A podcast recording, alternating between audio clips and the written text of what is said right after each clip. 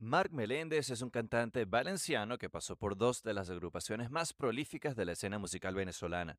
Antes de ser parte del tren delantero de la superbanda de Venezuela, estuvo tres años en los adolescentes, dos posiciones bien difíciles de llenar. Permaneció en Guaco por casi siete años, que fueron un poco raros porque prácticamente no grabó con la banda en estudio. De eso y de su abrupta salida vamos a hablar hoy en Daniel Necesita que lo escuchen. Estoy en pleno proceso de grabación, estoy envuelto en lo que es. Entonces ando, bueno, ya tú sabes, apurado sobre la marcha. Bueno, ya yo tenía algo adelantado, pero en último momento tomé una decisión este, que conllevó aguantar aquello y hacer otra cosa, entonces ando en eso. Bueno, ahorita vamos a hablar de todo eso. Claro. ¿Qué estás haciendo ahorita? ¿Te estás preparando ya, me imagino, para tu carrera como solista, no? Totalmente. Bueno, de hecho ya vengo este, preparándome de hace un tiempo ya atrás. Yo informé, bueno, como ya sabes, mi salida de la banda eh, hace un tiempo, ya yo lo había conversado internamente con la banda. Em, y bueno, ya yo venía preparándome al respecto, ¿no? Todo lo que conlleva, pues, la carrera de solista, te puedes imaginar, preparar todo lo que es la... Un trabajo. Muchísimo, muchísimo trabajo. De hecho, armar lo que es armar todo el equipo, el proceso de producción, escogencia de temas, elegir por dónde, por qué camino me voy a ir. Eh, todo eso conlleva tiempo y mucha dedicación. Claro, bueno, ahorita ya vamos a hablar de la salida de Waco y todo el rollo, pero no, no quiero que, porque estamos hablando de todo eso, se nos olvide hablar de lo que viene, ¿no? De lo que, en lo que estás ahorita. Entonces, por eso quiero, por eso quiero hablarlo de arrancada para, para que quede ahí y después hablamos de, de los otros cuentos este, que... que de la Sí, bueno, que, que, no sé si no sé si has visto los episodios que hice con Luis y con, con Ronald. Se habla en una nota de muy de pana. Bueno, quizás tú eres uno de los guacos con el que yo menos interacciones he tenido y menos confianza tengo. Pero creo que podemos hablar entre panas y, y, y, las cosas como son, lo bueno y lo malo también, Mientras sea de una buena manera, ¿no? Mientras sea con, en una buena nota, no en una nota de, de andar con, con, con, chismes balurdos, pues. Este, mm, pero entonces, Mark hoy está preparando su carrera como solista. Ya has grabado temas. ¿Por dónde viene la cosa? ¿Es salsoso? ¿Es pop? ¿Es baladoso? Bueno, ya tengo cuatro temas grabados hasta el momento. Eh, puedo decirte que no hay absolutamente nada, no tiene absolutamente nada que ver con lo que he venido haciendo últimamente. He venido haciendo eh, géneros tropicales, salsa, antes de guaco, después guaco, que todos sabemos que es un, digamos que es un género aparte, ¿no? Eh, no va por ahí la cosa, quiero hacer algo completamente diferente. ¿Por qué te lo, por qué te lo digo? Porque en, en mi crianza, en mi familia, siempre tuve la oportunidad de escuchar diferentes corrientes musicales por mi padre. Mi padre era músico, multiinstrumentista, mi madre también le gusta mucho el canto. Entonces, digamos, mis hermanas también le gusta mucho la música. Entonces, siempre tuve como que ese bombardeo de diferentes cosas. Mi hermana era rockera, es rockera. Mi, a mí me gusta mucho el rock. Mi padre eh, le gusta todo lo que es la música venezolana, eh, le gusta lo que son los boleros y todo este tipo de cosas. Mi mamá también. Eh, bueno, digamos que uno viene como que con, con, con, ese, con esa información, ese bombardeo de información musical este, en la cabeza y ya ahorita como que dije, bueno, llegó el momento de hacer mi, de, de, labrar mi camino, yo solo, entonces voy a tomarme el tiempo de decidir qué es lo que voy a hacer. Todavía no te lo puedo decir, no puedo revelar cuál es el género, porque lo voy a hacer muy pronto cuando salga, pero sí te voy a decir que estoy haciendo antes de, de cualquier cosa, voy a salir digamos, para abrir todo lo que es las plataformas digitales, eh, con un medley, un medley de un artista que admiro muchísimo, de Luis Miguel. Uh, que... te metiste para lo hondo. Sí, sí, sí. Luis Miguel, bueno, no yo fácil. Fan de Luis Miguel. Chamo, fanático de Luis Miguel. Para mí, Luis Miguel es el cantante más duro en español de todos los tiempos. pero, pero, pero, sobrado, o sea, no hay nadie que le compita. Sí, sí, me parece a mí. Completamente. Sí, no, no, no, este estamos, estoy contigo. Eh, quizás ahí más o menos tratando estaría Mark Anthony, Pero a mí lo que me parece es que Mark Anthony, como que todo suena igual, todas las canciones suenan igual. Este, en cambio, no estoy, eh, tiene un rango, o sea, el tipo tiene una capacidad brutal, pero a mí me parece que Luis Miguel es como de otro planeta. Es como una vaina, este tipo, o sea, ahorita anda de gira y ando de luto porque no viene para acá. Yo estoy en Denver y no viene a Denver. Este, pero chamo, ese tipo, no sé si tú has tenido la oportunidad de verlo en vivo. Lo he visto dos veces en vivo. Chamo, ¿no te parece, no te quedaste loco de, de que tú tenías unas expectativas y el tipo está por encima de lo que tú esperabas? Sin duda, sin duda. No, y, lo, y otra cosa muy particular que tiene él es que cada concierto el tipo hace algo distinto. O sea, él nunca repite en la misma fórmula. O sea, él grabó de una manera, de la manera que uno se acostumbra a escuchar el tema, ¿verdad? Y su puesta en escena la hace, el tipo cambia eh, la manera de interpretar el tema lo hace casi que en cada concierto lo hace diferente y eso lo hace más grande aún. Brutal, brutal. Y el que tiene fama de antipático y tal, en el que yo, yo lo he visto una sola vez, en el que yo lo vi, el tipo más bien fue simpatiquísimo, hizo chistes, le regaló rosas a las mujeres así en el público y tal, y decía, oye, este tipo de verdad que es de otro planeta, chamo. Ese mismo concierto de Las Rosas, ese, ese show yo fui en vivo. Ese era de Yabu Tour, creo que era la En Caracas, en la Simón, creo que fue eso. Ajá, correcto. Ese, ese día yo estaba ahí, también lo vi en vivo. Brutal. Este, increíble, increíble. Y aparte que no nada más él como intérprete, el tipo está metido en lo que es la parte musical, la banda. La banda que tiene el tipo es brutal. Total, total, total. Tipo Cibrián, el, el director musical, o sea, él se rodeó de pura superestrella, entonces lo complementa increíblemente bien. Ah, chamo, de ahí te apoyo, este, y no te, y no te da así como cuando, no sé si a ustedes les pasa, pues, que vas a grabar algún tema que es de un artista al que tú admiras mucho y a veces sientes esa presión de que la gente te puede comparar. O sea, la gente ya conoce el tema grabado por Luis Miguel, que es el, el, el alien de la música. El papá de los helados. Sí. Y tú y dices, oye, la gente me va a comparar, tengo que apretar. Sí, bueno, de hecho de eso se trata, precisamente por eso, por eso lo, por eso también lo hago, no nada más por eso, porque definitivamente es mi artista latino, para mí es, el, como dices tú, el top.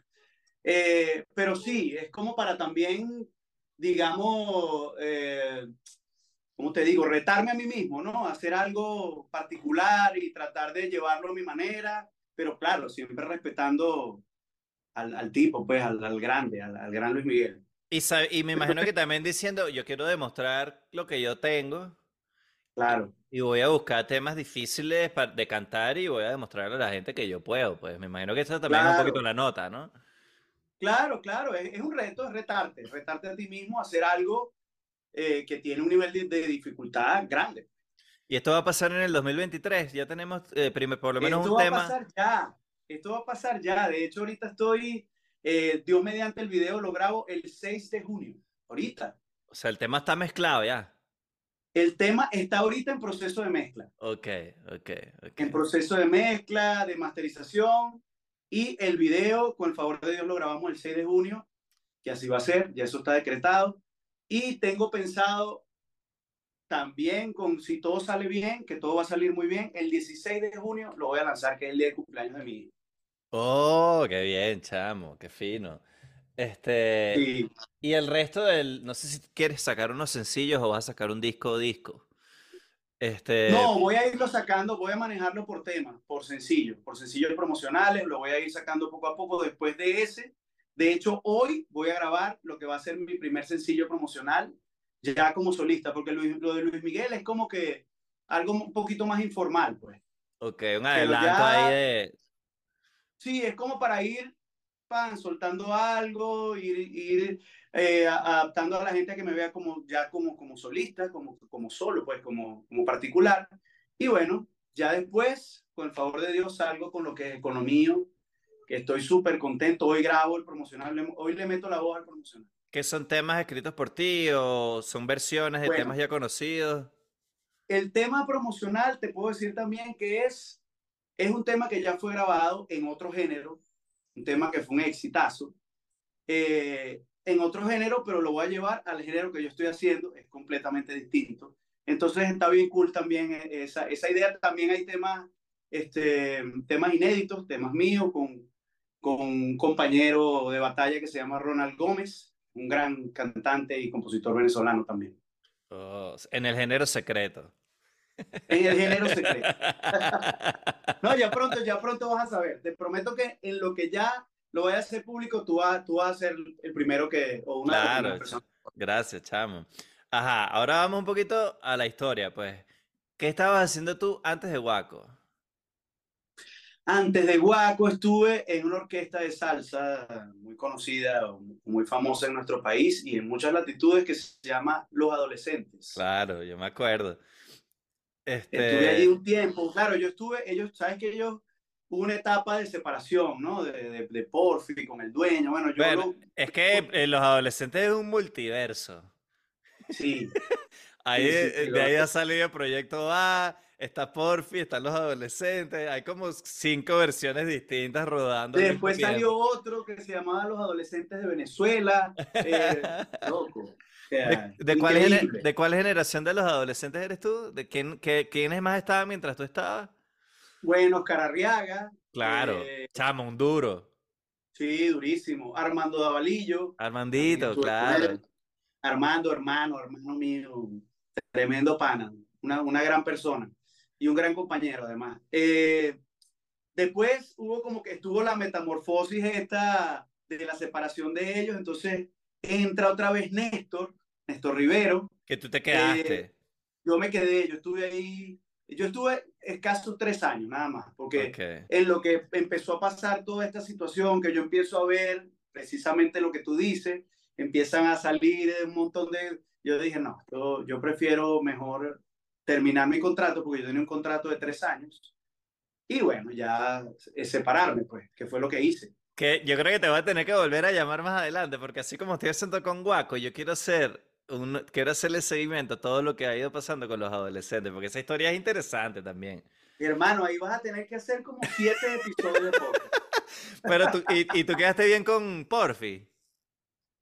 Bueno, Porfi creo que no quedó bien con mucho de, de, de, lo, de, de, lo de la banda, pues yo, yo en verdad no quedé mal, porque yo no tenía velas en ese entierro, yo no tenía absolutamente nada que ver, yo estaba llegando nuevo, ¿sabes? No quedé ni mal ni bien, se puede decir, porque no, en verdad yo nunca tuve ningún problema con él. Lo que pasa es que ahí este el rollo es como por varios lados, ¿no? Está el negro Mendoza, que era el socio, está Porfi, están los cantantes que se han ido saliendo, que a veces quedan peleados con los dos, a veces quedan peleados solo con uno de los dos. Este, es como raro, ¿no? Y, me da la impresión... Ajá.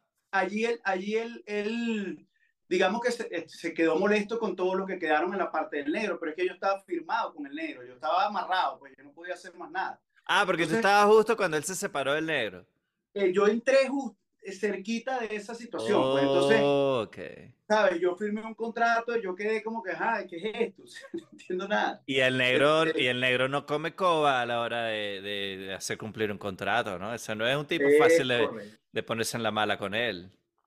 Tú lo sabes, tú lo sabes. sí, sí, ese, Es un, ese es un tigre en la industria. O sea. A ese no le puedes meter gato de ninguna forma. O sea, ese sabe, ese sabe todo con pelo y señales. Bueno, tiene toda la vida en eso. Pero a mí me da la impresión de que Porfi estaba como desde hace tiempo tratando de separarse del negro y no podía, justamente, ¿no? Al final, hasta que al final no sé cómo hizo. No, la verdad es que le, le dejé de hacer seguimiento hubo una situación interna ahí entre ellos, eh, pelean, discuten, deciden, se viene la parte de la separación y ahí fue en ese proceso entre yo, por eso te digo, yo no tenía nada que ver en el problema, la verdad, yo estaba como que, bueno, pero ¿qué está pasando aquí? No entiendo nada. Eh, Porfio agarra por su lado, él sé que sí tiene como cierta cosa, bueno, evidentemente, bueno, es su música, fue su historia, es, delicado, pues yo también entiendo hasta cierto punto, pues su, su, su molestia. Pero ya va, se me está descuadrando aquí la cuenta. Entonces, cuando tú, cuando tú entraste, ya no estaba Porfi. Ya no estaba Porfi, pero había recién pasado lo que era la separación. Oh, yo pensé que tú habías coincidido con Porfi. No, eh, digamos que casi se dio. De hecho, tú no llegaste nunca a tocar, a cantar tocando Porfi. No, pues. no, nunca, nunca. ok, ya, ya, ya. Ya me acuerdo de este esa etapa. Sí, sí, sí, sí. Yo, yo entré, digamos que en la nueva etapa, lo que venía en la separación de, de, de, de la situación. Pues. Entre ellos pero, dos. pero cuando tú entraste, ¿ya se sabía que Porfi no iba a estar o tú pensabas que tú ibas a estar con Porfi? Yo pensaba que sí iba a estar, pero no. Sea, ahí, había una pelea que tú no sabías que estaba pasando y tú entraste Exacto, en medio de la pelea. Fue, correcto, y fue un proceso. Yo, yo no entré justo en el momento en que, en que se habló, sino que pasó un tiempo, pasaron unos meses. Y en esos meses, pues se dio esta situación que, que ya sabemos. Uh. O sea, no estuvo sí. fácil, no estuvo fácil. No, nada fácil, nada fácil. Pero si supieras que en, ese, en el primer año de esa separación, eh, que entra Néstor y, y, y, vuelve como que Jesús Alberto, o sea, hubo como que una, hey, trabajamos muchísimo. Ese claro. año fue, no paramos en Venezuela, o sea, eh, estuvimos en México, estuvimos, hicimos una gira grandísima por Estados Unidos, fuimos a Italia, fuimos a Suiza, o sea, viajamos muchísimo.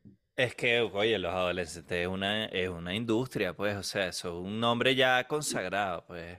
No, y de hecho aquí en Venezuela, digamos que, y lo digo porque al principio yo tampoco sabía hasta, hasta, que, hasta qué nivel alcanzaba eh, la fama de este grupo venezolano. Eh, los adolescentes es increíble, o sea, los claro, adolescentes lo escuchan en todos lados del mundo. Nueva York es duro, los adolescentes de Nueva York son duros, ¿no? Y, Perú, y en Europa. Perú, increíble. Perú también, en Perú son... Hasta en México, tú sabes que yo trabajo en un restaurante mexicano y en la cocina todos son mexicanos. Y la, a veces paso por atrás y donde están lavando los platos, donde están cocinando por allá atrás, y suenan los adolescentes, los mexicanos escuchan burda a los adolescentes. Muchísimo, nosotros duramos un mes y medio en, en, México, nada más en una gira en México. Un mes y medio, imagínate. Duro, duro. Y ese fue tu primer, los adolescentes fue tu primer, tu primera chamba, ya como decir, en las grandes ligas. Sí, en las grandes ligas sí, ya yo venía haciendo, bueno, lo que pasa es que antes de eso tuve la oportunidad de ser, yo era corista.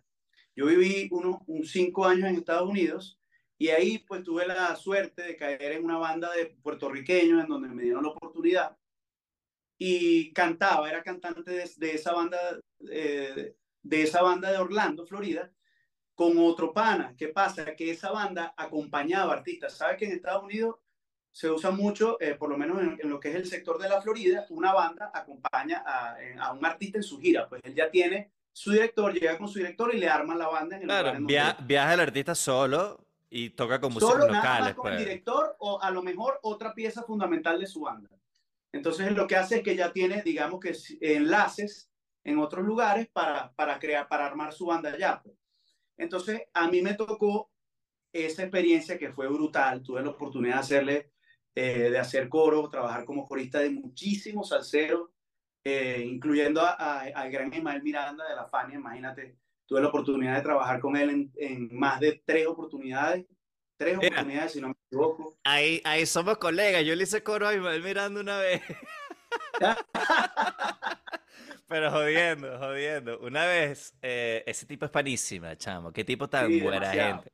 Una vez en Caracas, eh, no, me tocó presentarlo en un show privado corporativo. Ok. Y yo estoy, eh, o sea, yo lo presenté y me bajé a ver mi show como todo el mundo. O sea, es, o sea yo soy, tú sabes que yo soy salsero y estaba vacilándome claro. mi show. Y cuando el tipo tiene como hora y media cantando, me ve así ahí en el público y me hace así, súbete. Y entonces ponte ahí ese coro. Estaba Rodrigo Mendoza, era el que le estaba haciendo los coros. Imagínate. O sea, la, la, banda era esa banda que, ama, que armaban, que eran muchos, muchos eran de la dimensión y tal, para acompañar claro. al cero, eso mismo que tú estás diciendo, pero en Caracas o en Venezuela. Claro. Y el corista era Rodrigo. Este, Total. y le dice, ponte ahí, hazme coro y tal. Ya yo estoy viendo que ahí es donde, donde tú ves el nivel de esos artistas. Él lo que está pensando es, voy a matar el show, ya estoy cerrando ese chamo que está ahí es el presentador, lo voy a subir. Claro, yo no me estoy dando cuenta que él está maquinando toda esa vaina mientras está cantando.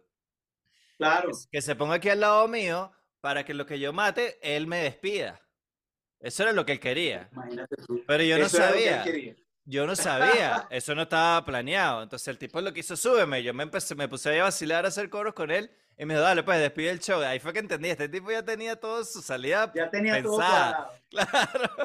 No, te, te, vio que antes, te vio con, con el vasito que estaba, sea, mira, pero este se está haciendo el loco y no me va a despedir. ¡Ey! Ajá, Pero esa anécdota está brutal, ¿oíste? Chamo, yo me vacilé muchas cosas, eh, porque en Sáblese quien pueda, esa época que yo estaba en televisión allá, yo era el único del equipo que le, que le gustaba la salsa y que sabía de salsa. Entonces, cada vez que había una cosa con salsa, me mandaban a mí. No había más nadie en el, en el equipo que lo hiciera. Entonces era como que mi, mi, tema dentro del equipo ese era el, el tema que me lo, ni, se discutía, me lo daban siempre a mí. Entonces yo vi a todos esos tipos en el poliedro, todos los salseros que fueron a Venezuela en esos años, yo los entrevisté, compartí con ellos en tarima, me lo vacilé. Esa es una de las cosas de mi trabajo que yo más me vacilé, burda. Que tú te lo tienes que ver. Si quieres salsero más. Que tú te lo tienes que haber vacilado también eso que tú dices haciendo coros. Le hiciste coros a todo el mundo. demasiado, loco. Aparte fue una época de mucho aprendizaje. Vi a los tipos ahí, este, y digamos que eh, viví esa parte también de los ensayos, de ver a ellos como son en la parte de cuando no está el público. O sea, no, no, no. Viví etapa, esa etapa fue, loco, genial. Y ahí, ves, y ahí ves de verdad quién es quién. Quién es un duro y, quién no. Ok, hay unos que tienen mucha fama te tengo una anécdota que en paz descanse, Lalo Rodríguez. El tipo llegó, íbamos a hacerle coros a él, íbamos a trabajar con él. Llegó al, al ensayo, pero él tenía, estaba como, tenía gripe, pues estaba como, yo tenía, tenía molestia en la garganta, decía que se sentía mal. El día del ensayo medio pasó la broma y en verdad no, no, no, no aprecié este, pues lo que, lo que escuché, lo que he escuchado toda la vida en los discos, que el tipo tiene un galillo, pero increíble. Bueno, llegamos el día del show en vivo, como tres días después del ensayo. Hermano, el tipo es una bestia. Una con todo. Increíble, ¿no? Una voz de las pocas voces que yo he escuchado que tiene, que tiene un registro tan amplio, loco, es impresionante. Los agudos, pero los pegaba allá en el cielo, o sea, todo perfecto 440, eh, afinación perfecta, o sea, brutal, brutal. Es que esos tipos se saben administrar, o sea, ese tipo fue para el, para el ensayo, bueno, vamos a cuadrar lo que vamos a cuadrar, pero yo me toca administrar porque ahorita estoy herido. No, y, y de hecho en la parte de atrás, en el backstage, ni siquiera hablan, no conversan. A veces muchos artistas, eso es algo que hay que decir, que la, la gente no sabe, pasan por antipáticos eh, porque no hablan o no comparten antes del, del, show en vivo. No, resulta que se están cuidando. Eh, tratan de no hablar, de no, de no estar gritando en un lugar donde hay mucha gente, porque evidentemente te desgastas, pues. Sobre todo cuando, cuando tienes un show exigente, como el caso de Lalo Rodríguez o el mismo Luis Miguel. Ahorita que hablas del de, registro y tal, para mí los salseros de esa, de esa generación que, que ya están mayores, pero todavía, bueno, ya tengo varios años que no los veo, pero que siento que seguían teniendo la voz así allá, son Andy Montañez. Sí. No sé si te tocó. Andy este Montañez nunca, pero sí lo llegué a ver en vivo en, par de oportunidades. Impresionante. Ismael Miranda, que lo acabamos de mencionar, también la voz allá arriba. Este, eh, yo no he visto nunca a Luisito Carrión, pero lo he escuchado muchas grabaciones de él en vivo y me parece que debe, ser también... Con Luisito sí tuve la oportunidad de trabajar varias veces, porque él iba, él iba mucho a lo que era el área de la Florida Central, Tampa, eh, iba a Orlando, Miami, entonces nosotros siempre en ese tiempo trabajamos muchísimo con él, con la orquesta Aramis Gutiérrez, era el director musical eh, cubano eh, gran amigo, eh, tuve la oportunidad de trabajar con Luisito. Luisito tiene una energía, hermano. Impresionante. Impresionante. O sea, el tipo contagia hasta el más aburrido, sino, o sea, hasta que está durmiendo se separa y da un mortal con el tipo viendo el tipo en Y un cañón, un cañón. Sí, un cañón, un cañón. Él no es tan agudo, pero tiene una voz, una voz ancha, pues una voz que, que, que abarca mucho. Lo que a mí me impresiona de él es la potencia. La potencia. ¡Boom! O sea... Potente. De hecho, bueno, si tú te fijas en los coros, en los coros de, de, la vieja escuela, de que si de Bobby Valentín, en el aniversario de Bobby Valentín, de todos estos tipos, el coro que está ahí presente siempre es Luisito Carrión. Siempre, siempre, son, siempre son él y Wichi Camacho. Wichi Camacho y a veces Domingo Quiñones también. Exacto. Que Domingo tiene sus, sus días muy buenos y sus días muy malos. Domingo es como inconsistente, ¿no? Estoy de acuerdo, estoy de acuerdo contigo, pero ya eso es algo, no sé, debe ser de su, de su estilo de vida, no sé. Pero sí es verdad lo que estás diciendo. Sí. Mira, ajá, entonces, salseando por Orlando, te dueles a Venezuela y entras de una en adolescente. Bueno, lo que pasa es que estando en Orlando, eh, yo estoy matando un tigre, literal. Yo cantaba en un restaurante, se llama, se llama Cuba Libre. Eh, trabajaba ahí en un dinner show y tal. Y me llama un pana. Yo salí a las 11 de la noche de ahí. Y un pana que tenía su orquesta, le abrí esa noche a, los adolescentes en un lugar nocturno en, en Orlando. El pana me llama y me dice, hermano, puedes venirte ya. El pana que canta conmigo, no sé qué le pasó, se accidentó, no sé qué, y no puede llegar y yo estoy solo. Y él, más que todo, era el dueño de la banda. Él cantaba que si dos o tres temas, pero aguantar un show él solo en vivo, no, no. Él no, no, no, no se dedicaba a eso como tal, pues. No era su fuerte. Entonces estaba enredado porque tenía ya, yo empecé el toque y yo, y yo le digo, hermano, yo puedo estar ya a las once y media. Él le arrancaba como a las diez y media y me dice, coño, hermano, bueno, vente. Eh, yo arranco y en lo que tú te llegues, te montas. Y así fue, tal cual arrancó. Fue en lo que yo llego, el hombre hacía, me hacía de tío, Me monté corriendo. Tú, ya, eh, tú, ibas entrando y ya él estaba en el intro de la primera que te tocaba. Tal cual. No, y, y, llegué, y el, el, condenado tiene tanta suerte que llegué justo cuando estaba terminando el tercer tema, o sea, los tres que él hacía. Tal cual. Entonces llegué en ese momento y eh, arranqué, hice todo lo que, lo que restaba, pues. Y en ese show llegaron ellos. Entonces te da como quien dice, ellos ahí estaba, habían tenido una baja, hacía falta un cantante. Entonces fue como que se dio el primer acercamiento. Ahí estaba Porfi. Ahí estaba Porfi. Ok. Ok. Chamo, que fue como que bueno, se dio como que el primer acercamiento, pero quedó ahí. O sea, no, no, no pasó nada, pasó, pasó, pasó bastante tiempo. Pero cambiaron números y tal. Sí, claro, claro, ahí cambió el número. Recuerdo con uno, uno de los hijos del negro, el negro no estaba, no estaba ese día, pero estaba uno de sus hijos. Y bueno, intercambiamos números y tal, y ahí quedó la cosa. Pasaron, pasó un tiempo, pasaron como cuatro meses. De hecho, yo estaba grabando un proyecto en ese momento también, estaba haciendo otra cosa por allá. Y bueno, de repente llegó el día que me llamaron y me dice, mira, este, nos gustaría que vengas a Venezuela, si estás interesado. Eh, y bueno, y ahí O sea, tú te, no fue que tú te devolviste y allá cuadraste, fue que tú te devolviste porque te salió esa chamba con los adolescentes. Tal cual, si no, si no creo que en ese momento no me hubiese regresado. ¿Y de, de qué parte de Venezuela eres tú? Yo, yo viví en Valencia, yo no soy nacido en Valencia, pero viví ahí eh, eh, desde que tenía siete años, ¿verdad? ¿Y dónde naciste? Mi papá es zuliano, mi papá es de Cabima y mi mamá es de Barquisimeto. Ok, pero entonces tu acento es valenciano, pues. Puede ser, sí. Lo que pasa es que, bueno, como te digo, tenía mi mamá que nunca perdió su acento y mi papá que jamás perdió su acento, entonces viviría en la casa en ese eterno, y bueno, y después compartiendo tanto tiempo con los guacos, pues se te pega también el, el zuliano, ¿no? ¿Pero tú naciste dónde? Yo nací en Estados Unidos. Oh, okay. Sí, yo nací en Estados Unidos, en ese tiempo mi, mamá, mi, mi papá estaban estudiando allá, haciendo el posgrado, sus carreras, y, y bueno, salí, le salí yo ahí de, de coleado. se acabó el posgrado, esto era el diploma. Exacto. No, no se acabó, mi mamá hizo su broma con su barrigote y todo, eso es para adelante. ok, entonces, tres años con adolescentes, el ambiente estaba como raro porque justamente coincidió con la pelea entre Porfi y el negro. Este... empecé, a ver que no, que, o sea, empecé a ver que la cosa no iba a ser como yo pensaba, pues yo, yo quería pues algo, eh, digamos que más, sin tanto problema, un ambiente sin, sin, sin tanta cuestión, había, había demasiados problemas internos. Y mm, este, ya en esa época que los adolescentes mataban 8.000 tigres diarios, este, coincidía mucho con Guaco, supongo. Muchísimo. y ahí se empezó, me, me, imagino que ahí se empezó a dar el, o sea, ya Gustavo te habría puesto el ojo y tú tenías ganas de, saltar. Bueno, si, supiera, si supieras que no, no, porque cada, o sea, sí coincidíamos, pero siempre nosotros tocábamos y ellos llegaban después, o ellos se estaban yendo y nosotros estábamos llegando. O sea, nunca se dio, digamos que sí, evidentemente nos conocíamos.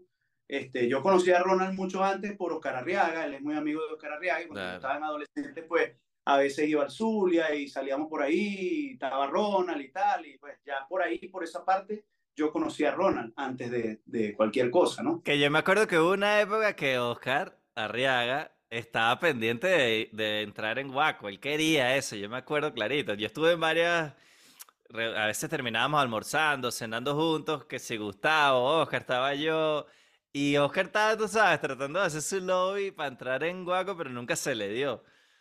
Sí, sí, sí, bueno, eso también lo, lo, escuché, pero la verdad no, no, nunca hablé con Oscar, con Oscar de eso, pues nunca me comentó de eso, pero, pero sí me enteré de eso que tú estás diciendo, pues que él como que estuvo ahí... Tocando la puerta. Sí, claro, bueno, ¿quién no? Imagínate, cualquier cantante venezolano quería formar parte de Guaco. Chamo, Oscar es, Oscar es tremendo cantante, pana. Oscar. Sí, vale, increíble. Uno de los mejores, bueno, de hecho, él, él, él, grabó un documental de su, de, su, de su aniversario, ¿no? De carrera, y, y yo tuve la oportunidad de, de, hablar allí, y bueno, y ahí lo digo, o sea, sin, sin que me quede nada por dentro, yo que lo tuve al lado, lo tuve de mi lado derecho, cuando estábamos en los adolescentes, brutal, ¿no? súper cantante. Sí, de los mejores de este país. Sí, totalmente. Y, ajá, entonces, tres años con adolescentes, el ambiente está raro.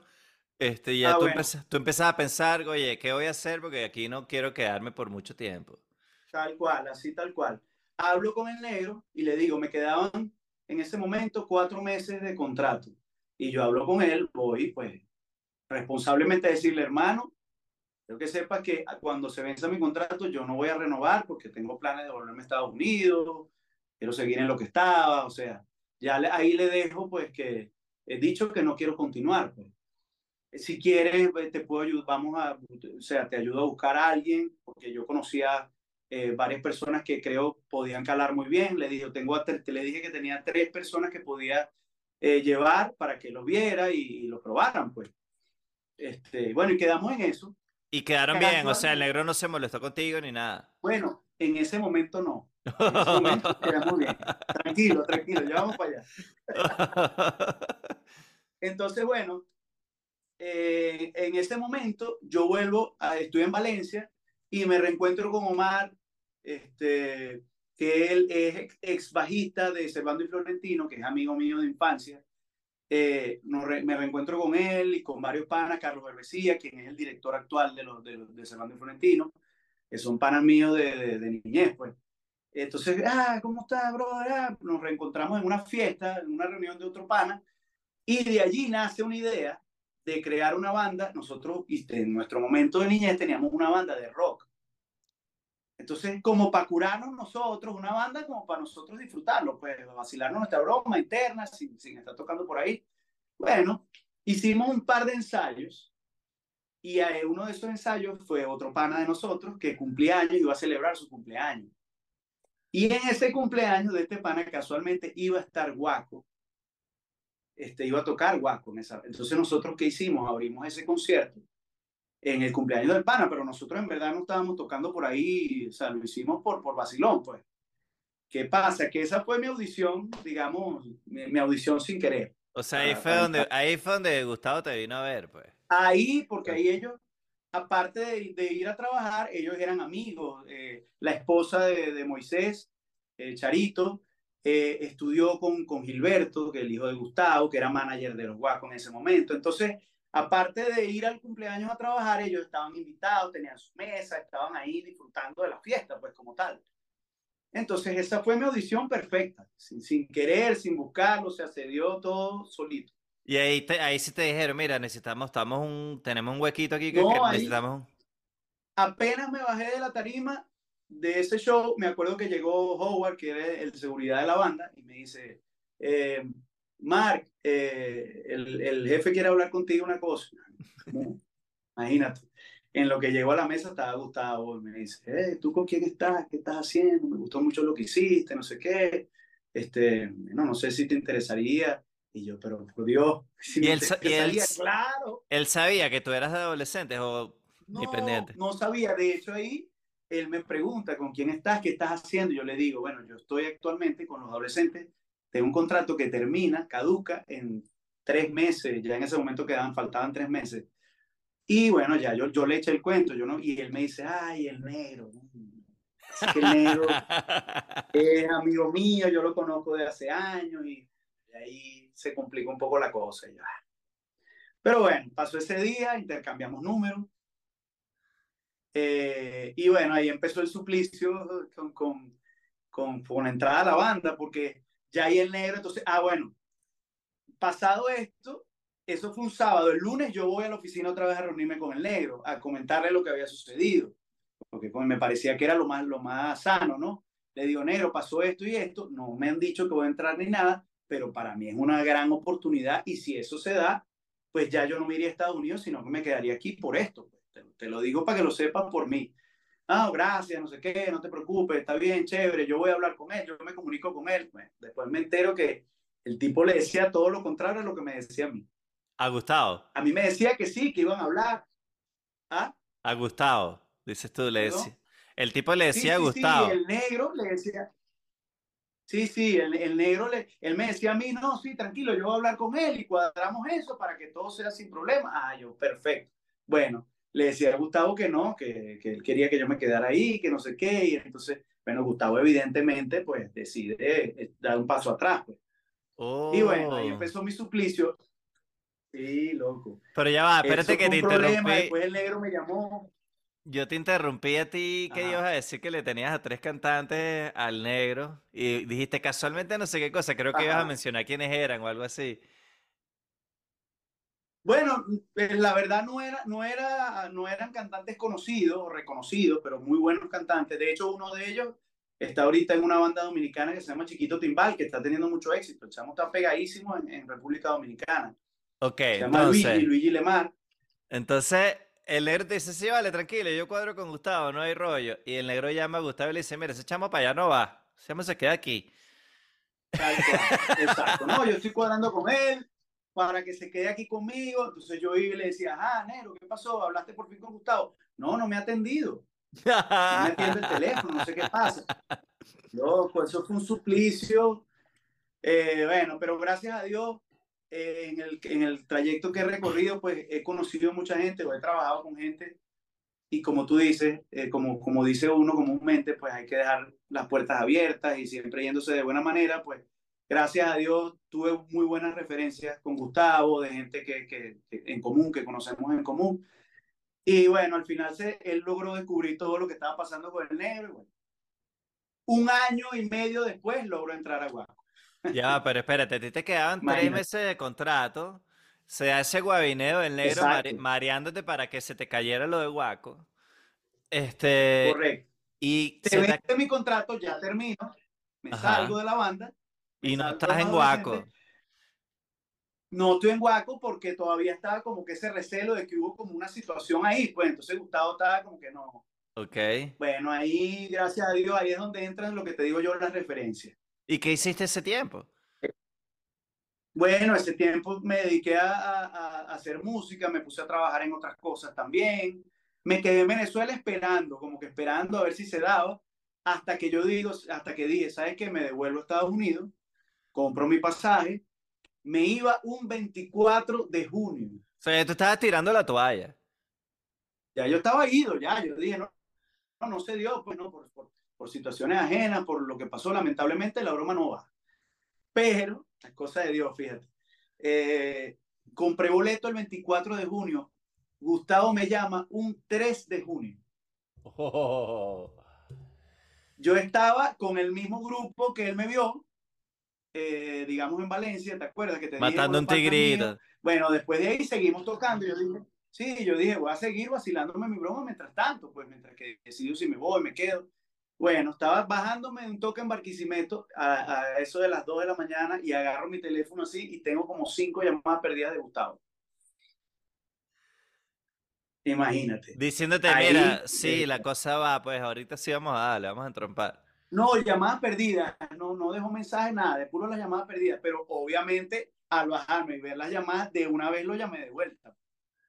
Ahí me contestó y me dijo, ¿sabes qué? Bueno, ya hablé, me, me di a la tarea de averiguar, de, preguntar por ti a mucha gente que conozco y me dieron excelentes referencias, supe lo que pasó con el negro y bueno, no te preocupes, te queremos que venga, vente, eso fue un sábado, vente el martes a la casita, tienes una reunión con Gilberto que te va a explicar cómo es la cosa y ya.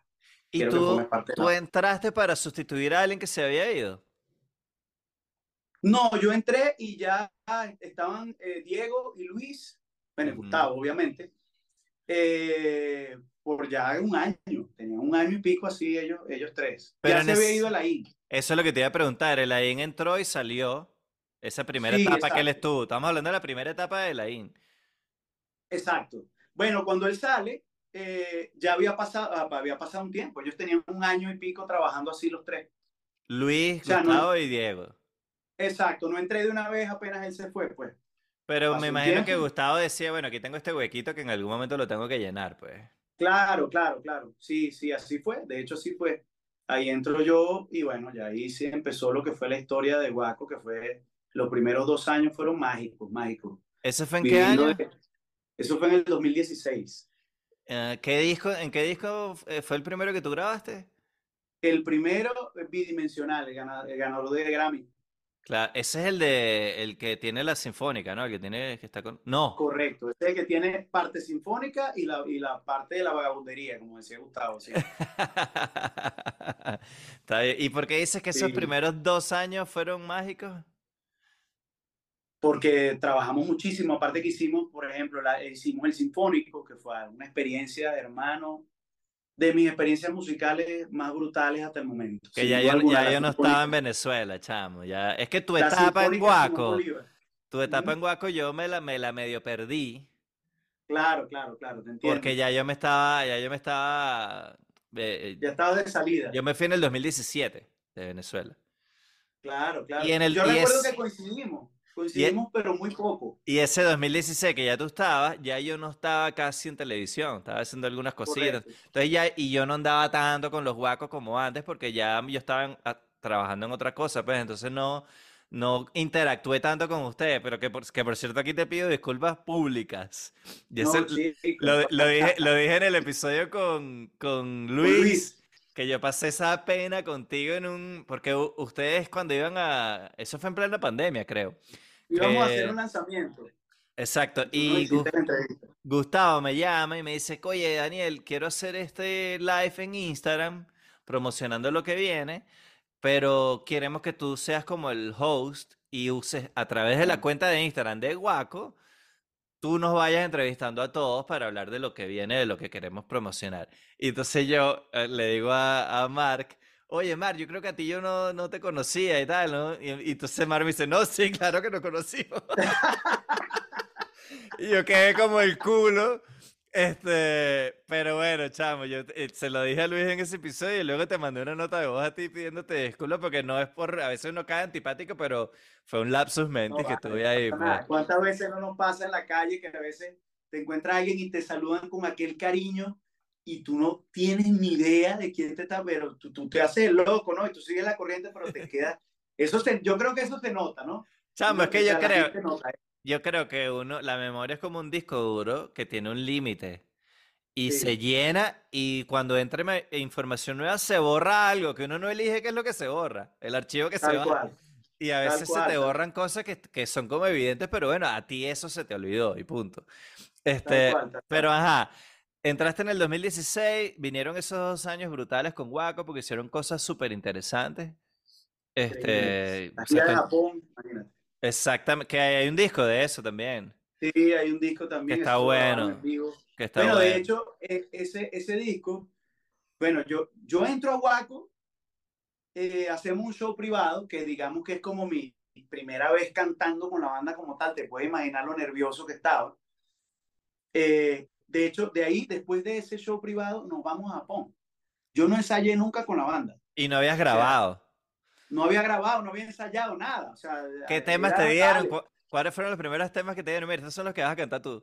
A mí me dieron, me acuerdo que me dieron seis temas. Me dieron eh, Vivo, me dieron Lo Eres Todo, me dieron Me Muero de Ganas, eh, me dieron Regálame tu Amor, eh, Te lo tengo que decir y uno más. O sea, más que todo los temas, los temas de Ronald, exceptuando. Muchos temas de Ronald. Regálame tu amor.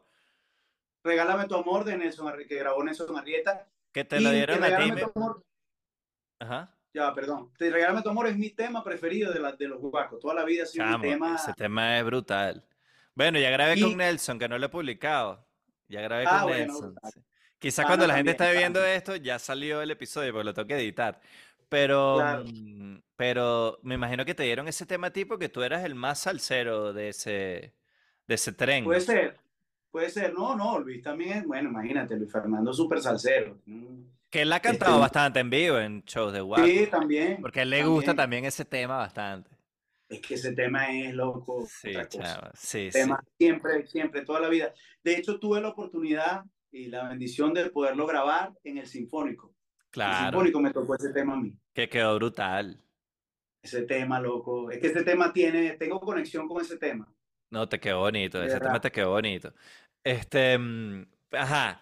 Bueno, entonces, entonces no había ensayado nada, o sea, fue como que, eh, bueno, dale. Tírate. Confiamos en, dale, confiamos en ti, dale. Entonces, eh, ah, era una responsabilidad grande. De hecho, ese, ese, ese show que se grabó de Japón eh, fue como el segundo o el tercer show mío con la banda. Yo estaba súper nervioso. Todavía estaba como que bueno, pero no, se nota, no se, en la grabación no se nota, lo hiciste bien, lo manejaste bien. pero, pero si hay un par de episodios en donde yo digo, mm, no, aquí se nota la, los nervios, o sea, se nota que estaba todavía este, jojotico, pues, digamos. Claro. Ok, entonces te tiran al ruedo así de una, prácticamente sin ensayar. Estos son los temas que vas a cantar. Empieza a estudiártelos bien para que no te, para que no te, para que no te caigas. Y va vas, eh, a ir a Japón regresan y viene el momento ya de grabar, ¿no? Y te ahí ya de grabar temas nuevos. ¿Cuál es el tema que te va a tocar? Que esa parte de mí me parece que es importante cuando entra un integrante en Guaco, ¿no? Sí, lo que pasa es que también cuando yo entro, ese disco bidimensional ya estaba casi listo. Ya ellos lo tenían grabado, ya los temas estaban escogidos. De hecho, en la parte de la vagabundería, eh, ya no habían temas, porque ya está, ya yo, yo, casi no grabo ninguno ahí, yo nada más iba a grabar Regálame tu amor porque venía entrando. Pues. Y Gustavo me dice, hay un tema por ahí de José Alfonso que se llama Llenarte de Amores, que lo puedes grabar, pues si, si te gusta escucharlo a ver, yo lo escuché, claro que me gusta, bueno, vamos a darle. Y ese, grabo ese tema en esa parte. Y me imagino que tú también estás en una nota de, dame lo que sea, yo lo que quiero es grabar. Tal cual, tal cual así tal cual. Eh, después viene un lapsus en la banda en donde duramos mucho tiempo sin grabar. Ese disco, después que sacamos Bidimensional, que fue un proyecto muy grande, a eso se le grabó un documental, no sé si lo recuerdas, en sí, Sí, sí, eh, entonces fue, fue como que un proyecto grande que, que, ocupó mucho tiempo pues, de la banda como tal. Entonces, después que, que, sale este disco, ese disco obtuvo un Grammy latino este, y obtuvo pues muchas, muchas cosas bonitas. Pero hay un lapsus de tiempo sin grabar. Eh, eh terminamos el 2017, eh, empezamos la gira de ese disco. Y pero, cuando, pero tocando full también. no habías grabado, pero estaban tocando full. Sin parar, sin parar. Nosotros, bueno, Waco siempre ha sido una banda que, bueno, bien, tú bien lo sabes, no para. Eso es, mientras que está grabando, está tocando y al mismo tiempo eh, lo están grabando en video y al mismo tiempo están, están haciendo un montón de cosas al mismo tiempo.